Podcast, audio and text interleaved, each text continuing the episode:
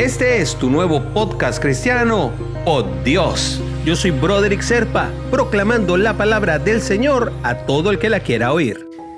El devocional del día de hoy nos lleva hasta Primera de Reyes, capítulo 17, versículo 1.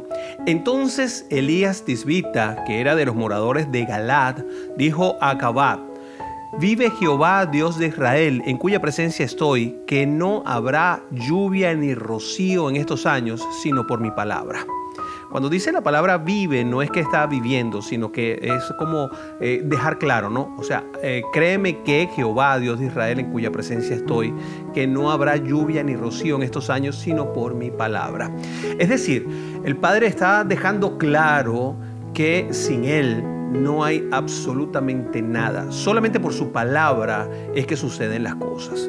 Cuando Elías oró en específico, sucedieron cosas impresionantes e imposibles. Las nubes se secaron, sus cuervos sirvieron de camareros, el aceite y la harina se multiplicaron, el fuego cayó del cielo y un niño muerto volvió a la vida. Este fue el primero resucitado de todos los cuatro resucitados que nos cuenta la Biblia. ¿no? Algunos de estos milagros eh, son para dejar clara la divinidad de Dios. Cada uno de estos milagros sirve como muestra del poder del Señor y son recordatorios de que nada es imposible cuando Dios decide actuar. El poder de la oración es muy grande porque es la comunicación directa que tenemos con el Padre. El dar gracias siempre eh, nos va a hacer sentirnos mucho mejor, evidentemente, y le deja claro al Señor que valoramos todas las cosas que Él hace por nosotros. El pedir las cosas que nosotros queremos también es muy bueno para nosotros al interno porque nos permite comunicarnos con nuestras necesidades.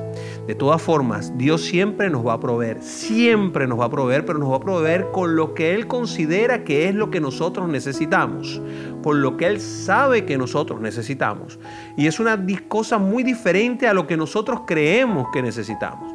Y allí es donde a veces existe esa dicotomía y en donde a veces nos enfrentamos con el Padre no hay mucha gente que pueda decir que no ¿ah? se ha molestado con Dios porque no le ha cumplido lo que le está pidiendo.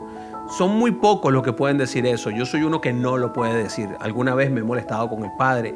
Y mm, esa relación de padre e hijo a veces sufre por no que nosotros no logramos entender que el Padre tiene un plan perfecto y que Él conoce mejor que nosotros nuestras necesidades. Es por eso que a veces no nos cumple lo que nosotros le pedimos, porque no sabemos nosotros mismos lo que realmente necesitamos, tanto como lo sabe Él. Así que la oración es nuestro medio eh, perfecto de comunicación. Cuando clamamos a Dios y lo hacemos de corazón, con nuestra fe totalmente volcada hacia Él, eh, pueden ocurrir cosas increíbles, incluyendo cosas imposibles a los ojos de nosotros los hombres, porque Dios escucha y responde siempre. Si estamos en sintonía con su plan, vamos a recibir cosas que realmente son espectaculares. Así que abre los ojos a cada momento, porque hay milagros pasando en todas partes todo el tiempo. Y te invito a orar, mi hermanito, mi hermanita. Señor, yo sé que tú eres el Dios de los milagros y que nada es imposible para ti.